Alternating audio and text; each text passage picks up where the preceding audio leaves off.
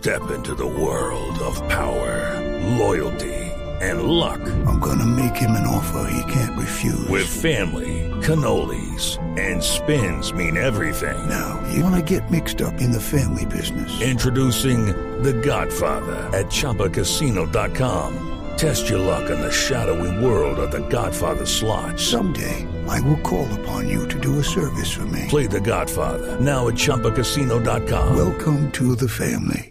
No purchase necessary. VGW Group. Void where prohibited by law. 18 plus. Terms and conditions apply.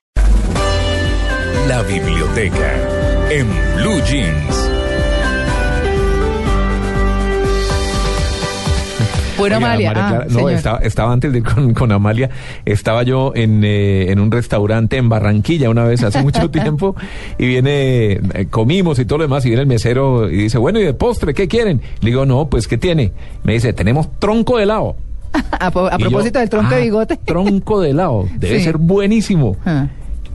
Pues tráigame el helado. Y efectivamente me trajo un tronco de helado, una, una Casata. casata, una cosa así grande. Era tronco de helado. Estaba buenísimo además.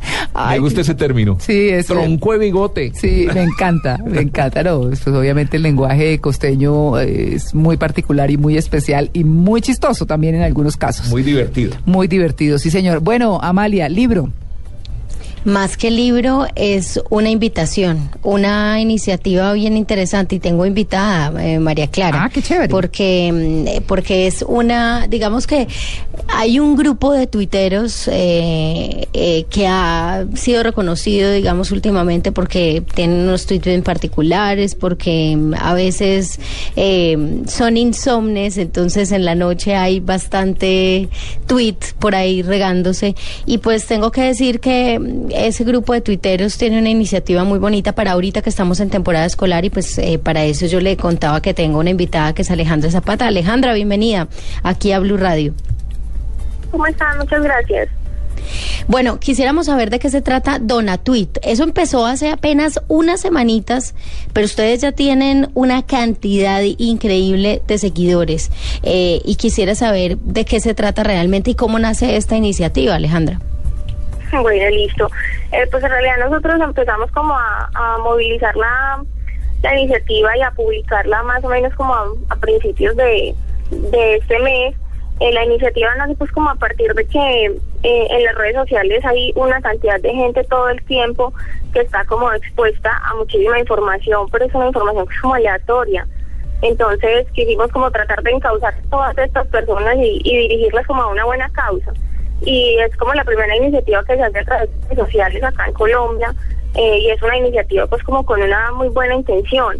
La idea es como que todos los tuiteros empiecen a, a transmitir esa información y se acerquen en los días 1 y 2 de febrero a realizar pues una donación de útiles escolares. Estos útiles van a estar pues como dirigidos a, a los niños que, que los necesiten. Pero Alejandra, además de esto, ustedes comienzan a hacer la iniciativa. ¿Cómo empieza a crecer Donatweet? Eh, porque me imagino que claramente si se pone, bueno, vamos a recolectar, ¿dónde va a ser? La gente se preguntará en qué lugares, cómo se difunde esta información, qué tipo de respaldo tiene la información, a dónde serán donados. Entonces, eh, ¿qué tuiteros, digamos, están al frente de esto y cómo se hace para que la gente esté segura de que la donación se, se realizará?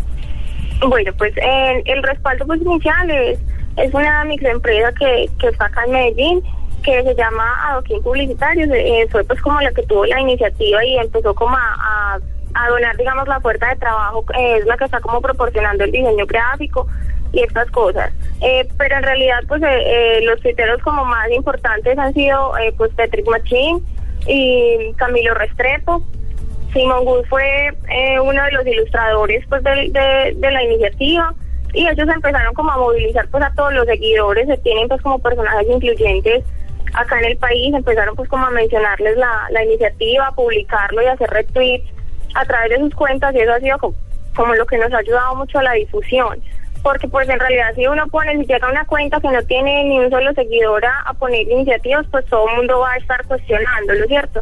pero estos tuiteros han sido como los más importantes, nos han ayudado a difundir y, y pues Roberto Cano ha estado también mucho apoyando la campaña, ha hecho retweets todo el tiempo, eh, varias varias eh, personas pues se han unido de todas las ciudades y, y quieren ayudar, entonces personas con muchos seguidores llegan y, y dicen, bueno, les voy a ayudar a difundir la, la información, voy a invitar a todos mis amigos, y eso ha Sí. sido como la- lo que ha hecho crecer la campaña.